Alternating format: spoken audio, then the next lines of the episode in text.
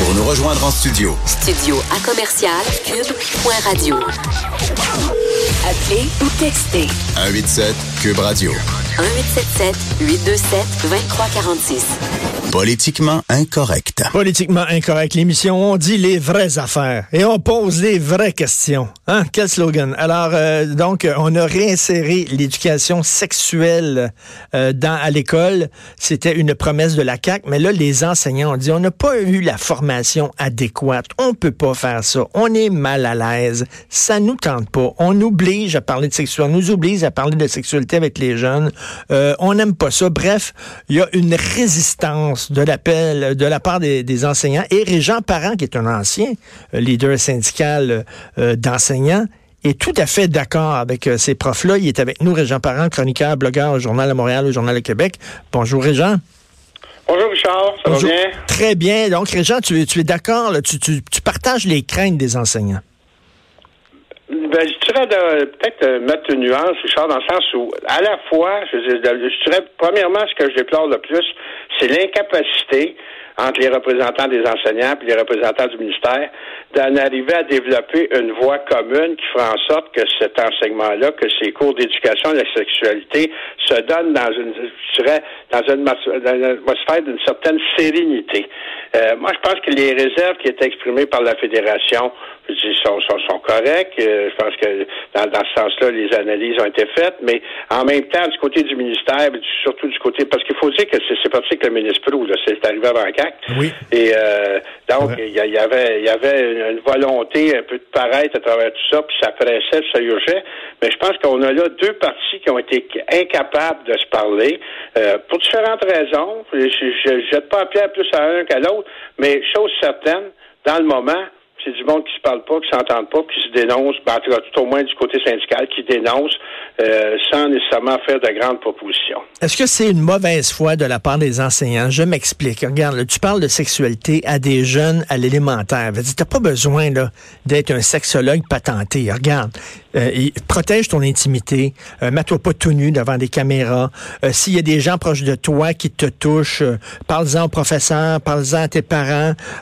si tu sens que tu es gay, t'es attiré par quelqu'un de ton sexe, t'es pas anormal, il y a pas de problème. Tu sais, veux dire, c'est vraiment là, difficile tant que ça de parler de sexualité aux jeunes? Ben, pour avoir enseigné, j'ai été dans la, la, première cohorte, je dirais, pour l'enseignement de la morale, quand on a commencé à, à exempter les enfants d'enseignement religieux pour les parents qui, en faisaient la demande.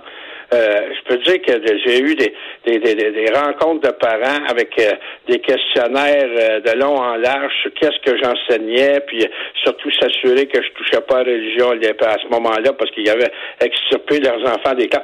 Tu sais, il faut regarder l'enseignement de, de, de, de l'éducation à la sexualité, on est un peu dans le même contexte, avec des parents, dans certains cas, qui sont réticents, d'autres qui peuvent être plus ouverts, avec des enseignants qui sont plus à l'aise ou moins à l'aise avec euh, ces questions-là. C'est encore, c'est plate à dire, mais même si on est rendu en 2019, il y a encore des gens qui, euh, dans ces rapports-là, euh, de, transmission de connaissances, de dire des choses du monde, de faire face à des parents, ils vont dire, là, là, vous avez parlé de sexualité avec mes enfants, de qu'est-ce que vous avez parlé? Ben oui. Fait que moi, je pense que c'est de, ce côté. Puis euh, on, a vu des parents résistants, on a vu des demandes d'exemption. Puis donc dans ce contexte-là, je veux dire, il y, a des endroits où c'est presque conflictuel l'implantation et ça crée une tension. Puis moi, les enseignants, je veux dire, c'est des enseignants, c'est des enseignants.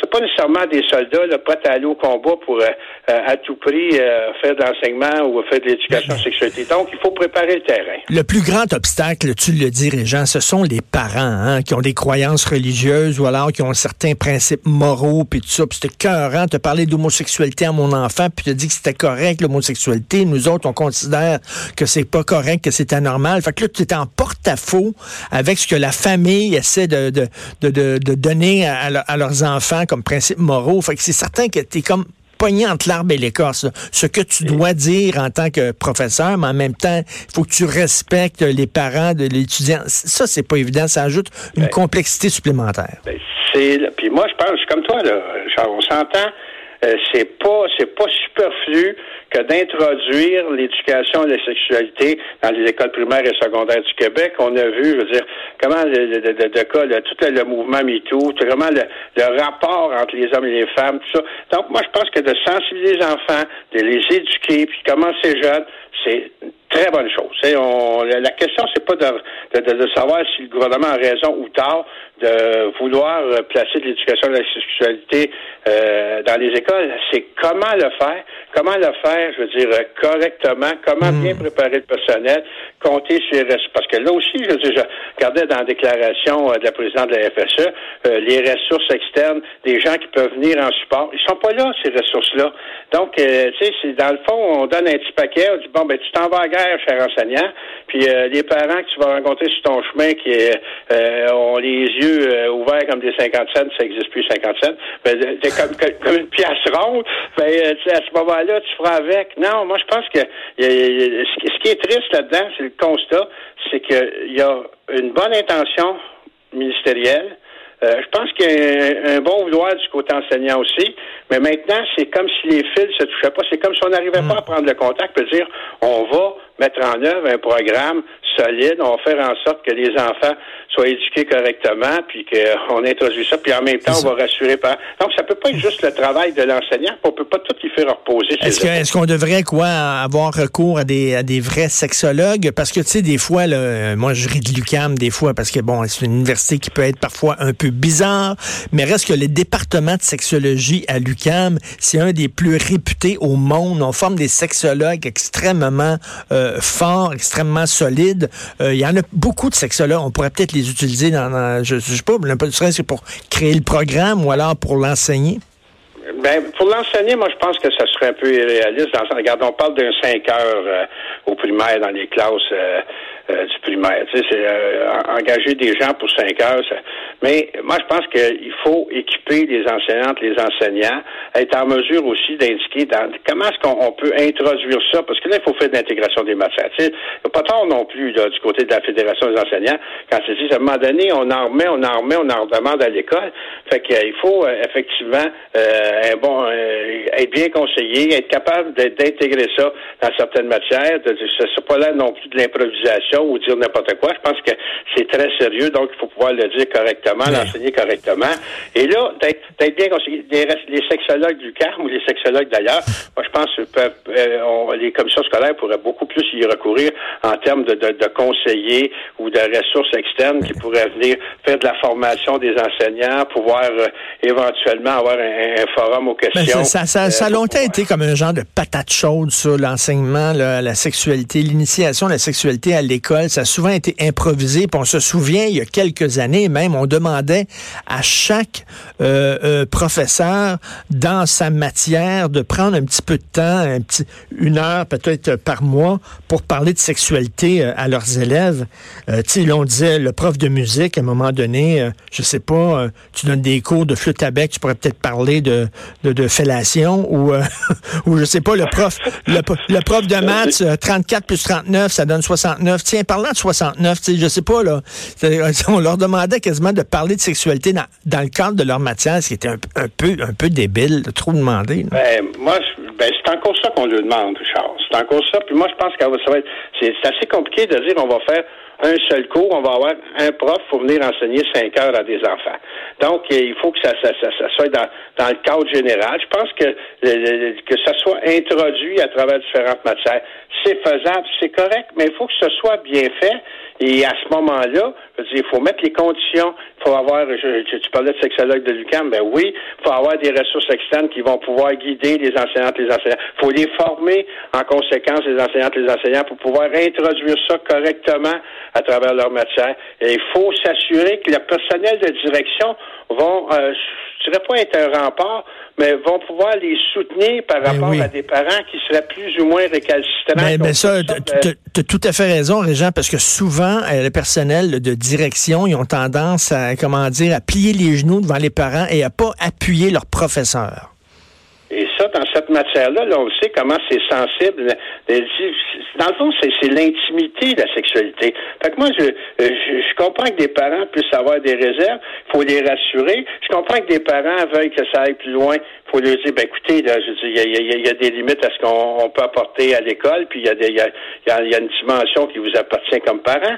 Mais ça, c'est- la direction qui peut faire le pont entre les enseignantes, les enseignants, puis euh, les parents. Mais euh, eux autres aussi, donc, ils ont, ils ont besoin, là, je veux dire, d'être formés en conséquence, puis de comprendre les intentions ministérielles. Moi, je pense que là-dedans, c'est parti d'un élan. On réagissait à une situation. Euh, c'est avec les libéraux. Puis là, on est parti tête baissée. Euh, il y avait un comité qui avait été formé à l'époque. J'avais pris des renseignements. Mais ce comité-là du ministre Prou, finalement, euh, il n'a pas siégé, ça n'a pas abouti. C'est comme, puis ça, c'est un des, je dirais, c'est un des aspects que je déplorais le plus dans, dans- dans ma chronique. C'est comment se fait-il qu'il n'y a pas ce dialogue constant. Je veux dire, les, les enseignantes, les enseignants, c'est des soldats de première ligne du ministère de l'Éducation. que toi, tu dis là, que les- le ministère de l'Éducation, ils ont tendance à voir comme les enseignants, comme des empêcheurs de tourner en rond, comme des gens, comme des, des obstacles, comme des adversaires plutôt que comme des, des, des alliés. Ben là, dans le fond, quand tu es ministre de l'Éducation, là, c'est ta première troupe, c'est ta, ta troupe d'avant-choc. Fait qu'elle me semble t'as intérêt à la mobiliser plus qu'à la décourager. Oui, mais regarde comme les cours d'éducation à l'économie. les professeurs voulaient rien savoir sous prétexte qu'on voulait pas transformer les jeunes en capitalistes puis en, méchants exploiteurs puis tout ça. Il y avait tout un discours là euh, de gauche anticapitaliste qui faisait que les professeurs ils ont comme bloqué. Ils voulaient rien savoir. À un moment donné, le ministère de l'Éducation dit, c'est qui le boss? C'est nous autres ou vous autres? Là? Moi, on s'entend là-dessus. Le, le, le, le, le, le- le socle commun, le programme de base, c'est une responsabilité de l'État. Et jusqu'à preuve du contraire, l'État, c'est le gouvernement, c'est le ministère. Et euh, dans ce cadre-là, euh, le ministère a élaboré, euh, euh, a fixé la grille matière. C'est sûr qu'il va rencontrer de la résistance. Quand, euh, pour venir du monde de l'éducation, Charles, je peux dire, quand tu touches aux matières, quand tu touches à la grille matière, ça crée toujours euh, certain étourdissement, je dirais. Il y a des gens qui ont peur d'avoir du temps de restreindre dans leur matière? Euh, Le prof de français qui trouve qu'il n'y a pas assez de temps, puis le prof de maths qui en voudrait plus. Puis là, euh, une option qui a peur de disparaître. Mais en même temps, c'est- d'avoir un, un programme de base qui euh, permet aux jeunes d'être fonctionnels, d'être capables d'assu- d'a- d'a- d'assumer pleinement sa citoyenneté. Moi, je pense que l'éducation et l'économie, on y échappe pas. Encore là, euh, il y a eu des réactions, bon, tu, tu parles des réactions gauche, Ben oui. euh, des fois, il y a des réactions maladroites, mais c'est un autre exemple de- de- de- de- de- d'un manque de capacité à pouvoir mettre en place un, un programme, puis être capable de se parler. Puis fort probablement que celles et ceux qui parlaient de- de- d'inquiétude, de- de- d'introduire ou de, de- de- de faire virer capitaliste les enfants, moi, ça m'apparaît démesuré. Euh, je, pense que le- le- les, les vrais problèmes n'étaient pas là. C'était plus en termes de dire, bon, on place ça comment dans grille matière? Euh, Oui, puis on veut pas, on veut pas non plus que ça soit que ça soit ça. commandité par euh, la Banque Royale ou la Banque Scotia là, non plus. Là, on veut pas que ce soit effectivement. Merci Régent, merci beaucoup. C'est tout le temps qu'il nous reste. Régent Parent. Richard. Merci Régent Parent, chroniqueur, blogueur. Mais en même temps, je disais, il y a, a rien là à enseigner la sexualité des jeunes enfants. Cela dit, c'est vrai qu'avec l'époque dans laquelle on vit, un enfant de 10 ans, mettons un petit gars de 10 ans arrive te voir là, puis dit, je me sens femme en dedans. Je pense que je suis une fille, monsieur. Je suis pas un petit gars. Qu'est-ce que tu fais avec ça? Comment tu reçois ça? Comment tu discutes de ça? Il faut quand même que tu aies un, un minimum de formation. Tu peux pas dire n'importe quoi, là. Effectivement. On s'en va tout de suite à la pause. Vous écoutez Politiquement Incorrect. De 10 à 11, politiquement incorrect.